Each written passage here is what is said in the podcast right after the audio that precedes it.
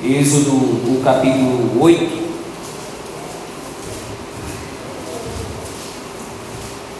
Continuando as nossas exposições naquele texto. Êxodo, capítulo 8, versículos 16 ao 19.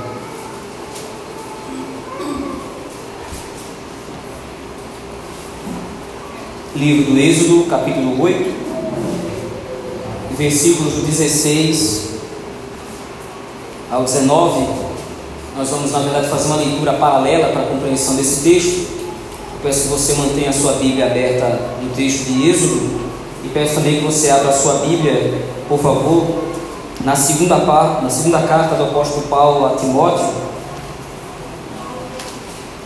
Segunda carta do apóstolo Paulo a Timóteo, capítulo número 3,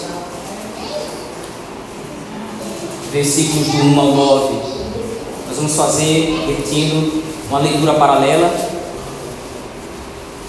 Nós vamos ler o texto primeiro de Êxodo, capítulo 8, versículos 16 a 19. E na sequência, nós vamos iniciar a leitura do texto de 2 Timóteo, capítulo 3, versículos do 1 ao 9. Uma leitura complementar. Mantenha, por favor, então, os dois textos abertos. Primeiramente, então, Êxodo Assim nos diz o texto da palavra do Senhor. Disse o Senhor a Moisés: Dize a Arão: Estende o teu bordão e fere o pó da terra, para que se tornem piolhos por toda a terra do Egito. Fizeram assim. Arão estendeu a mão com o seu bordão e feriu o pó da terra, e houve muitos piolhos nos homens e no gado. Todo o pó da terra se tornou em piolhos por toda a terra do Egito. E fizeram os magos o mesmo com as suas ciências ocultas para produzir piolhos, porém não o puderam. E havia piolhos nos homens e no gado. Então disseram os magos a Faraó: Isto é o dedo de Deus. Porém o coração de Faraó se endureceu e não os ouviu, como o Senhor tinha dito. Isto agora de 2 Timóteo, capítulo número 3, versículos de 1 a 9. Se nos diz o texto. Sabe, porém, isto: nos últimos dias sobrevirão tempos difíceis, pois os homens serão egoístas, avarentos, jactanciosos, arrogantes, blasfemadores, desobedientes aos pais, ingratos, irreverentes, desafeiçoados, implacáveis, caluniadores, sem domínio de si, cruéis, inimigos do bem, traidores, atrevidos, enfatuados, mais amigos dos prazeres que amigos de Deus, tendo forma de piedade, negando-lhe entretanto o poder. Foge também destes, pois entre estes se encontram os que penetram sorrateiramente nas casas e conseguem cativar mulherinhas sobrecarregadas de pecados, conduzidas de várias paixões, que aprendem sempre e jamais podem chegar ao conhecimento da verdade. E do modo porque Janes e Jambres resistiram a Moisés, também estes resistem à verdade. São homens de todo corrompidos na mente, réprobos quanto à fé. Eles, todavia, não irão avante, porque a sua insensatez será a todos evidente, como também aconteceu com a daqueles. Amém. Vamos orar. O Senhor que nos ajude na compreensão da Sua palavra. Senhor Deus, este é o texto sagrado. O Senhor inspirou tanto Moisés quanto Paulo, séculos depois, a escreverem estes dois textos. Nós te pedimos, Senhor, que o Senhor, pelo seu Espírito, nos ajude a compreendê-los. Tem misericórdia de nós. É o que nós te suplicamos, Senhor. Em Cristo Jesus, teu Filho bendito. Amém. Meus irmãos, nós temos visto já os episódios das pragas serem executadas sobre o Egito e como Moisés registrou cada um desses episódios para demonstrar uma verdade específica sobre o que Deus estava operando. No final das contas, a grande temática do derramamento das dez pragas é a proclamação da glória do Senhor e da soberania do Senhor sobre toda a terra. Isso é inequívoco. Entretanto, como essa glória vai ser manifesta, como o Senhor será enaltecido, é que é o grande ponto de cada uma das manifestações das pragas, conforme o Senhor tem registrado através do seu servo Moisés. Desde o capítulo 3, nós vimos que parte da operação de sinais e prodígios que o Senhor ia operar sobre o Egito inclui também a demonstração de que o Senhor é soberano sobre o Faraó especificamente. O Senhor Deus disse claramente a Moisés: Faraó não deixará vocês irem se não for obrigado por mão forte. Então, através disso, eu vou estender a mão, eu vou ferir o Egito com todos os meus prodígios, e os egípcios saberão que eu sou o Senhor. Entretanto, desde o capítulo 5 e também no próprio capítulo 7, como nós já vimos, existe uma temática dividida em que Deus se revela como sendo aquele que está endurecendo o coração de Faraó. E por outro lado, o texto demonstra que é o próprio Faraó que está endurecendo o seu coração. E nós sabemos que as duas coisas, elas na verdade não são contradições. O Senhor de fato está endurecendo o Faraó, mas o Faraó também tem responsabilidade na sua desobediência e na sua rebeldia contra o Senhor. Mas isso agora vai se manifestar de uma maneira diferente. Veja Volte seus olhos comigo agora ao texto do Êxodo, por favor. A narrativa dessa praga em peculiar, ela é diferente das demais.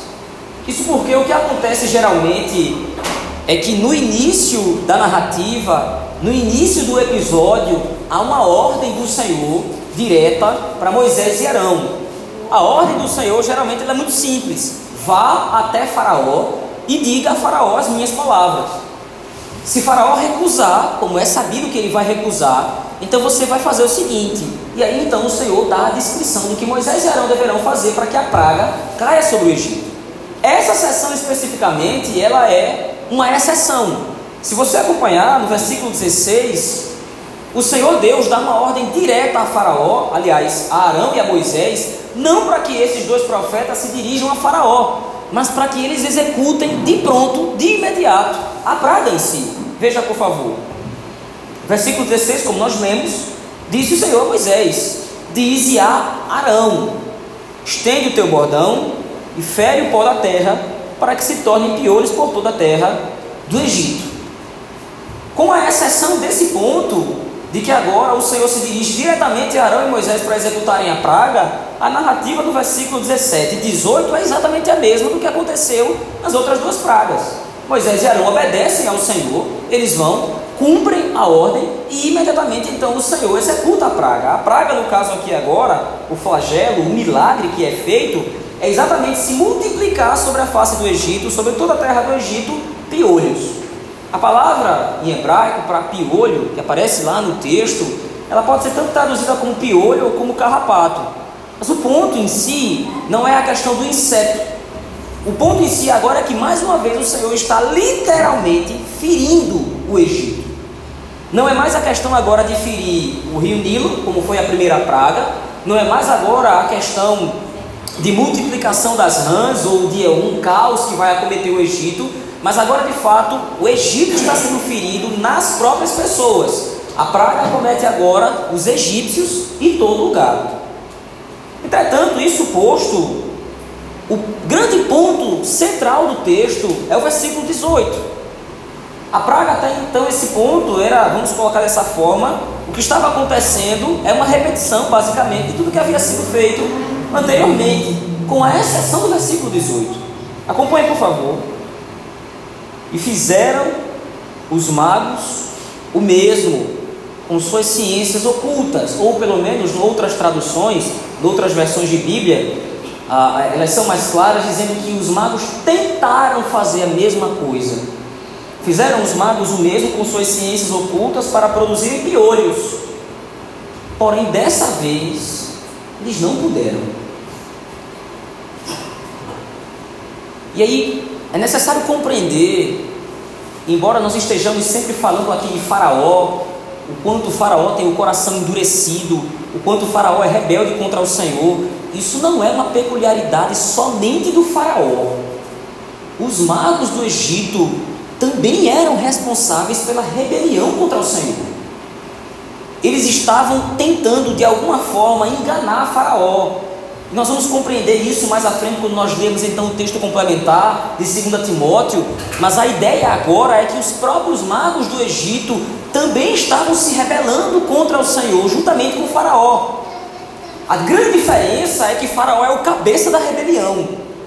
Faraó é aquele que está ordenando que o povo continue cativo, que o povo, o povo de Israel, no caso, continue preso. Mas juntamente com o trabalho de rebelião de Faraó, de mãos dadas com Faraó, estão os magos do Egito. Eles produzem, eles fazem truques de mágica para demonstrar de alguma forma que é possível replicar o poder de Deus.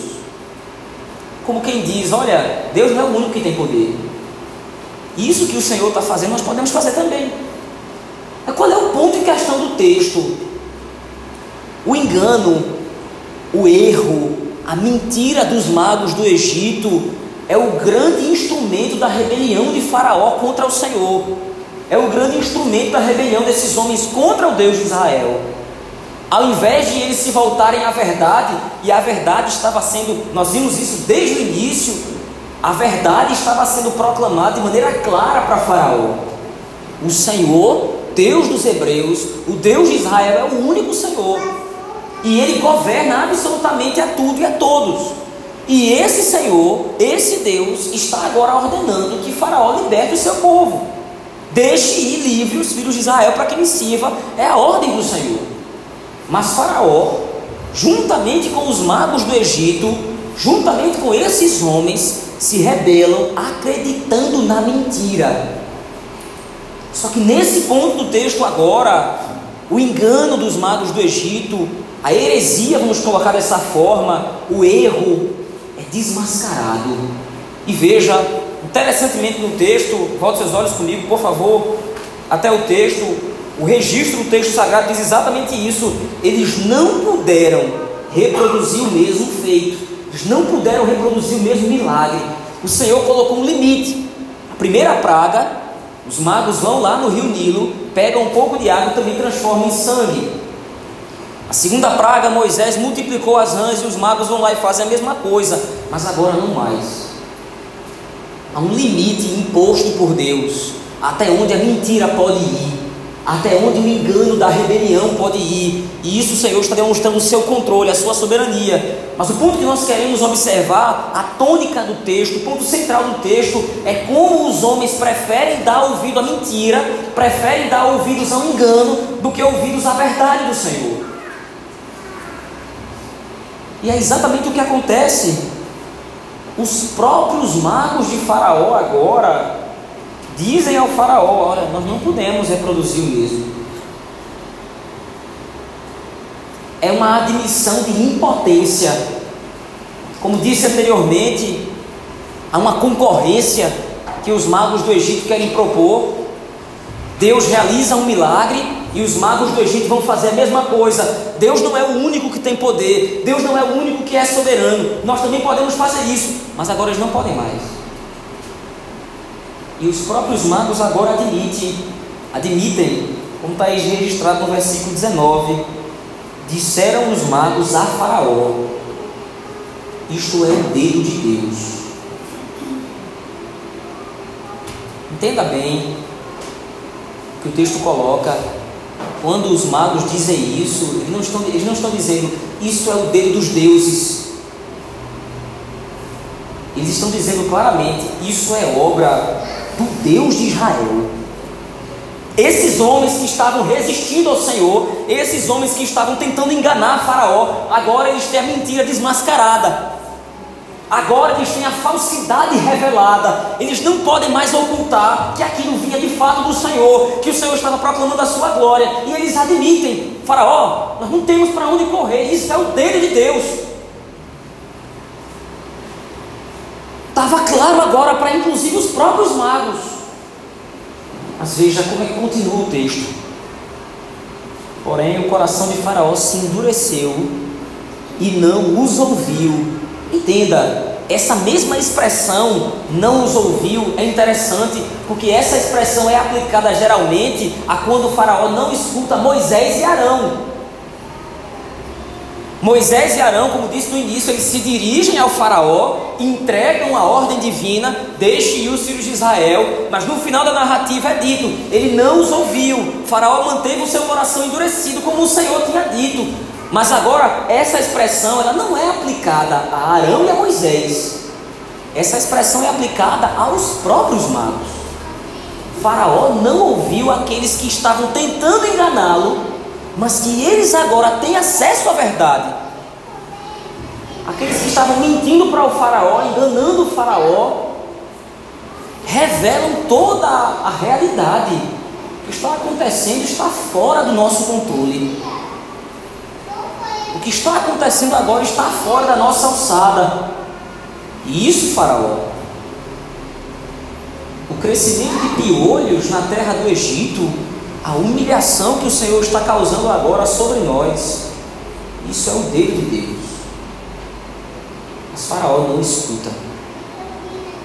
Qual é o ponto de Moisés ao escrever esse texto?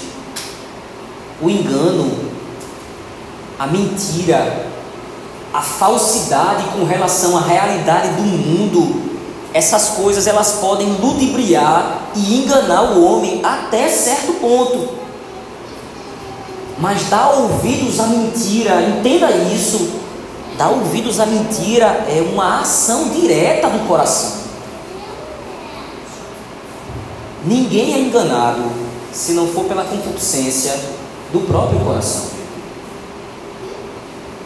Quando a falsidade, o erro, o engano se nos apresentam para nós e há uma forte tentação de dar ouvidos à mentira, de dar ouvidos àquilo que difere da palavra do Senhor. Por que, é que acontece essa tentação? Porque no fundo nós queremos dar ouvidos à mentira. Nós queremos dar ouvidos ao engano, ao erro. Então agora o que acontece aqui é a demonstração clara de que Faraó está diante da verdade, Faraó está diante da informação inequívoca de que aquilo procede de Deus, os seus próprios magos estão dizendo isso, mas ele prefere dar ouvidos ao erro. Agora veja, séculos depois, o apóstolo Paulo vai interpretar o que aconteceu no Egito. Veja lá, por favor. Vá até o texto complementar que nós acabamos de ler, lá de 2 Timóteo, e veja como ele descreve. Guarde bem na mente essa informação. Faraó não está sendo de todo enganado. Ele, no seu coração, quer dar ouvidos à mentira. Ele quer dar ouvidos ao engano. E veja o apóstolo Paulo agora parece um contexto completamente diferente. Porque qual é o contexto da carta de Timóteo? O apóstolo Paulo está exaltando a Timóteo, seu filho na fé, jovem pastor da igreja, agora de Éfeso, e ele está exaltando Timóteo com relação à pregação da palavra, ao cuidado da igreja, ao culto público, diversos assuntos. Inclusive, essa é a última carta que o apóstolo Paulo está escrevendo, é a sua carta testamento. Depois dessa carta, o apóstolo Paulo é morto. Então agora, os seus últimos conselhos a Timóteo é alertá-lo. Veja, ele começa o capítulo dizendo exatamente isso. Olha, Timóteo, sabe, porém, isto: nos últimos dias sobrevirão tempos difíceis. Noutras versões pode estar registrado tempos trabalhosos. Pois os homens serão. A primeira expressão que ele usa aí é a expressão que descreve exatamente o coração de Faraó. Os homens serão egoístas. Eles terão olhos apenas para si. Eles vão se voltar aos próprios desejos. E aí é toda uma descrição, diversos adjetivos são colocados aqui. Os homens serão egoístas, avarentos, jactanciosos, sem domínio de si, implacáveis, traidores, atrevidos, e há uma série de adjetivos que descrevem como é que os seres humanos serão nesses tempos difíceis que o apóstolo Paulo está descrevendo aqui. Mas no final, nos versículos 8 e 9, que é o texto que nos interessa em si, ele diz: Olha, e do modo como Janes e Jambres resistiram a Moisés, também estes resistem à verdade. Janes e Jambres, segundo a tradição da época, são exatamente os nomes dos magos que resistiram a Faraó. Estes dois homens encabeçaram a rebelião, juntamente com Faraó contra o Senhor. Mas qual é o ponto? Foi a propagação e a pregação da mentira e do engano. O que o apóstolo Paulo está chamando a atenção agora de Timóteo Jovem pastor, é exatamente isso. Nos últimos dias, Timóteo, o que vai se proliferar é a mentira, o que vai se proliferar é o engano. As pessoas vão dar ouvido à mentira, o que as pessoas vão querer é de repente dar ouvido aos seus próprios corações, aos seus próprios desejos. E é exatamente o que acontece hoje, meus irmãos. Nós estamos vendo no mundo, de repente, no Brasil especificamente, o crescimento de heresias escabrosas. Talvez um exemplo clássico de uma seja a teologia da prosperidade. As pessoas que mercadejam a fé, as pessoas que comercializam o Evangelho, as pessoas que tratam Deus como se Deus fosse um mercador de bênçãos. Olha, venha para a campanha do 718 do Homem de Fé, dê tanto de oferta na igreja que você vai ser abençoado. Compre aqui o travesseiro ungido, a rosa ungida, a vassoura ungida e todas essas coisas humilhantes e terríveis. Você pode pensar, mas será que realmente existem pessoas que acreditam nesse tipo de patifaria? Porque isso é um absurdo. Existe. Você fizer um rápido passeio na internet, de repente até pela nossa própria cidade aqui, você vai ver diversas pessoas que acreditam nesses falsos profetas que acreditam nesses falsos pregadores. A grande pergunta que fica é: por que é que creem? Para nós que temos a palavra da verdade, o erro é flagrante, o erro é claro, está estampado. É claro que o Senhor não, mercade... não comercializa, não mercadeja suas bênçãos. Ninguém pode usufruir bênçãos do Senhor por algum tipo de mérito, se não for através de Cristo, dos méritos de Cristo. Se nós somos abençoados, se nós somos sustentados, se nós temos algum tipo de sucesso financeiro, se nós temos algum tipo de sucesso profissional, isso se deve a Cristo. As bênçãos do Senhor que vêm sobre nós através de Cristo Jesus e através dele somente. Por que é que há, pessoas hoje que botam copo d'água em cima de televisão? Por que é que há pessoas hoje que compram esses materiais falsos, ditos ungidos? que no fundo do coração é nisso que elas querem crer. Assim como o Faraó. Faraó viu os magos transformar água em sangue. Mas no fundo, no fundo, por que foi que ele creu? Porque ele preferiu dar ouvidos à mentira. Eu prefiro acreditar nesse truque de mágica do que me submeter ao Deus dos Hebreus. Faraó viu os magos multiplicar rãs, assim como Moisés e Arão fez. Mas no que foi que ele creu de fato? Naquilo que o seu coração queria. Na mentira, no erro, no engano, na heresia, na falsidade. Só que agora, no capítulo 8, o Senhor põe limite à mentira, põe limite ao erro. Falsidade é desmascarada. Os magos, Janes e Janes, não têm poder nenhum. O que, é que acontece com o faraó? Ele muda de opinião. Agora vem a sensatez sobre o faraó e ele vai acreditar no Senhor, já que a verdade foi desmascarada. Não. Ele continua com o coração endurecido. A mesma coisa acontece no nosso tempo, sem tirar nem pôr. Em certo sentido, e veja essa afirmação procede da Escritura, à luz do texto de Êxodo que nós estamos lendo, à luz do texto de 2 Timóteo que nós estamos percebendo. As pessoas não estão sendo enganadas em parte, elas querem a mentira. A mentira convém. A mentira é agradável. A mentira massageia o meu ego. A mentira de que eu posso tratar Deus como se Deus fosse um comerciante. A mentira de que eu posso tratar Deus como se Deus estivesse interessado somente em me fazer feliz. O único, a única razão da existência de Deus é me fazer feliz, é me fazer me sentir amado, é me proteger de todo tipo de sofrimento. Eu não posso sofrer, eu não posso enfrentar problemas na minha vida, eu tenho que viver sempre próspero, sempre bem. Essa é a mentira que os homens querem crer.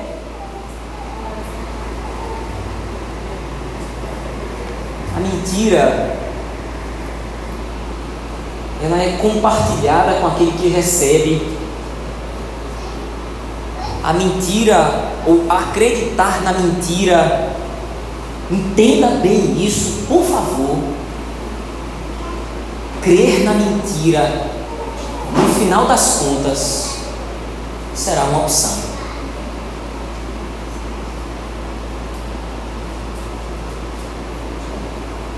Como disse repito, diante de Faraó agora se coloca o Deus da verdade. Deus verdadeiro que revela o seu poder, a sua glória, o seu domínio.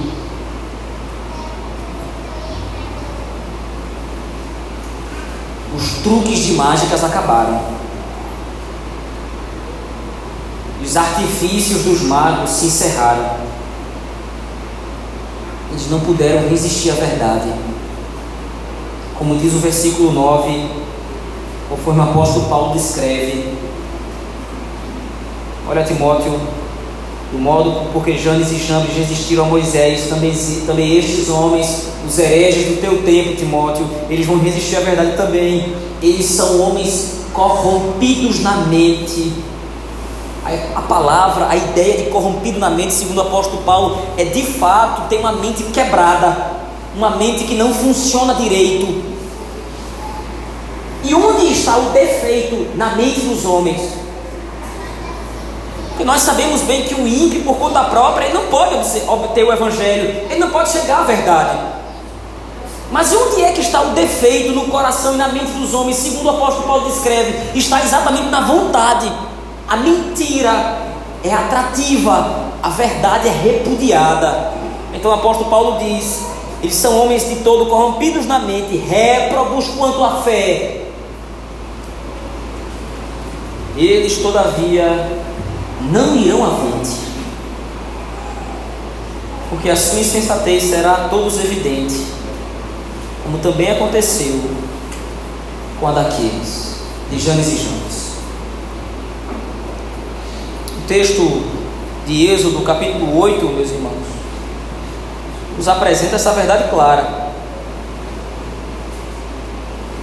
A mentira, o erro, a heresia é uma forma de rebelião contra o Senhor. Os homens hoje fabricam um evangelho falso. Por que, que eles fabricam um evangelho falso? Porque eles querem se opor ao verdadeiro. O evangelho da verdade, o evangelho que procede do Senhor, confronta o homem. O Evangelho expõe os meus pecados, o Evangelho expõe as minhas imperfeições, expõe os meus erros, o Evangelho limita, o Evangelho me faz observar que somente há salvação em Deus através de Cristo Jesus, e essa salvação só pode ser obtida pelo poder do Espírito Santo. O Evangelho me mostra o quanto eu sou incapaz de, por conta própria, obter algum favor do Senhor. Ninguém pode crer no Evangelho verdadeiro, ninguém pode crer na palavra do Senhor se não for pelo Espírito de Deus. Por quê? Porque o Evangelho é um contrassenso. O Evangelho vai contra a nossa lógica, o Evangelho vai contra a nossa vontade. O que nós queremos é nos tornar independentes, o que nós queremos é nos tornar autônomos, nós não queremos depender de ninguém, nós queremos ser senhores e senhoras dos nossos próprios narizes. E a verdade do Evangelho quebra o ego do homem, esmaga o ego do homem, demonstrando que somente o Senhor tem todo o poder.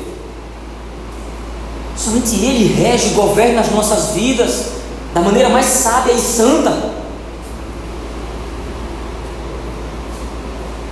E hoje há milhões no Brasil proclamando a rebelião contra o Senhor, crendo num outro evangelho, crendo no truque dos Janes e Jambes espalhados por aí fora. Milhões hoje no Brasil entregam seus corações ativamente ao engano, as mentiras mais ridículas, como descrevi alguns exemplos aqui, mercadejando itens ungidos, crendo em manifestações sobrenaturais estapafúrdias, que não tem nenhum sentido, crendo em revelações esquisitas, estranhas. Por que as pessoas dão ouvidos a isso? o misticismo, as crendices, gospel no nosso tempo hoje. Por que, as pessoas não ouvindo essas coisas? No fundo, o que elas querem. Querem se rebelar contra o Senhor. O evangelho fraco, o evangelho humanista, que coloca o homem no centro de todas as coisas, é agradável aos ouvidos. Mas o apóstolo Paulo, interpretando esse texto, já demonstrou a Timóteo esse tipo de heresia, esse tipo de mentira não vai adiante, não vai prosperar. Assim como aconteceu com Faraó, um dia o Senhor vai se revelar como Deus verdadeiro, de maneira pública.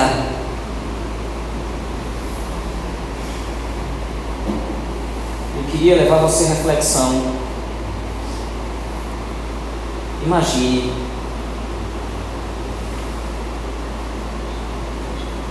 Imagine os princípios que você criou durante toda uma vida sendo desmascarados diante de você de uma única vez,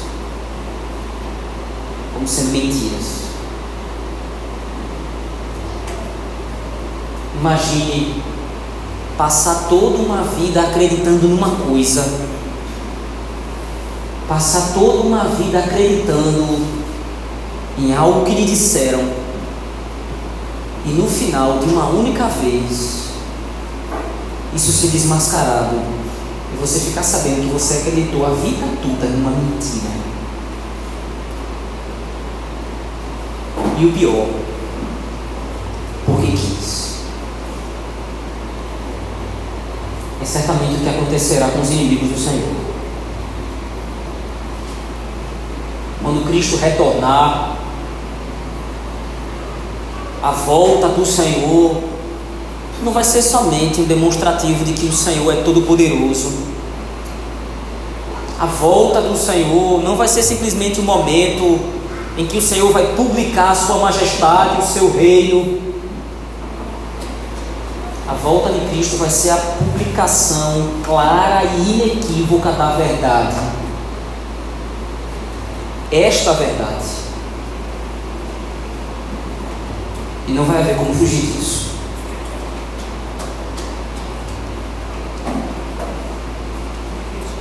O erro dos homens, a mentira, o engano,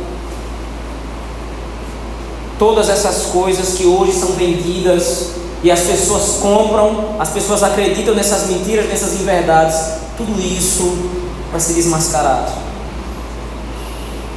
E um dia, assim como Janes e Jambres tiveram de admitir, um dia todos os homens deverão se curvar e reconhecer que a salvação do povo de Deus provém do Deus, do próprio Deus.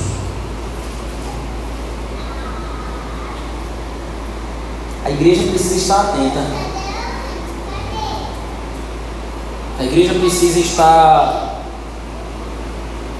de maneira atenta, compreendendo e ligado na palavra da verdade. Porque se o apóstolo Paulo exortou Timóteo de que ele deveria estar alerta, nós não deveríamos menosprezar o conselho de Paulo. Nós também precisamos estar atentos, porque as heresias nos cercam os erros, os enganos de Satanás, a corrupção dos homens. Nós vivemos num mundo cercado de filosofias, de ideologias, de religiões que pregam ou que dizem ter a verdade, ideologias políticas, filosofias sociais, religiões, como acabei de dizer. Hoje em dia existem conceitos para todos os gostos. E os homens hoje dizem abertamente: não, todos os caminhos conduzem a Deus. Você tem a sua verdade, eu tenho a minha verdade, ele tem a verdade dele.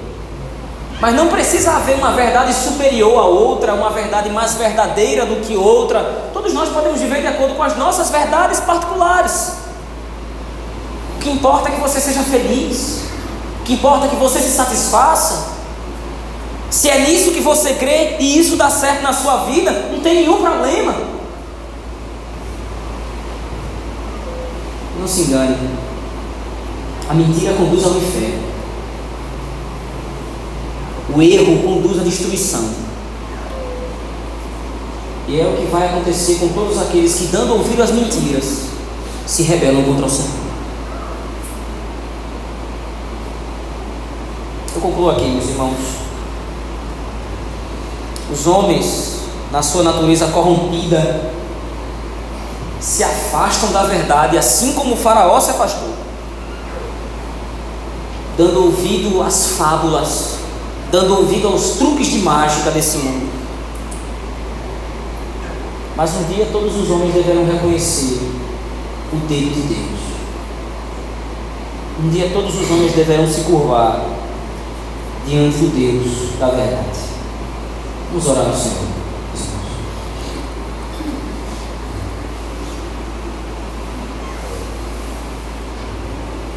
Obrigado, Senhor Deus. Obrigado porque o Senhor não nos deixou na mentira. O Senhor quebrou o nosso coração duro nos mostrou a verdade. A verdade de que o Senhor é o único Senhor, o Deus verdadeiro. Deus que se apieda do seu povo e liberta seu povo com mão poderosa e braço estendido. Liberta, Senhor, os teus eleitos da mentira. Liberta os teus eleitos do engano, do erro, das heresias. Leva a tua palavra, lâmpada para os nossos pés, luz para o nosso caminho. Leva a tua palavra ao teu povo. Tira o teu povo da cegueira espiritual que obstrui a visão desse, dos teus povo, do teu povo de compreender a tua verdade, de compreender o evangelho verdadeiro, genuíno, que liberta o homem de crendices, que liberta o homem de barganhas contigo, que liberta o homem de um evangelho pobre, pequeno, fraco, para o evangelho poderoso da graça de Deus em Cristo Jesus.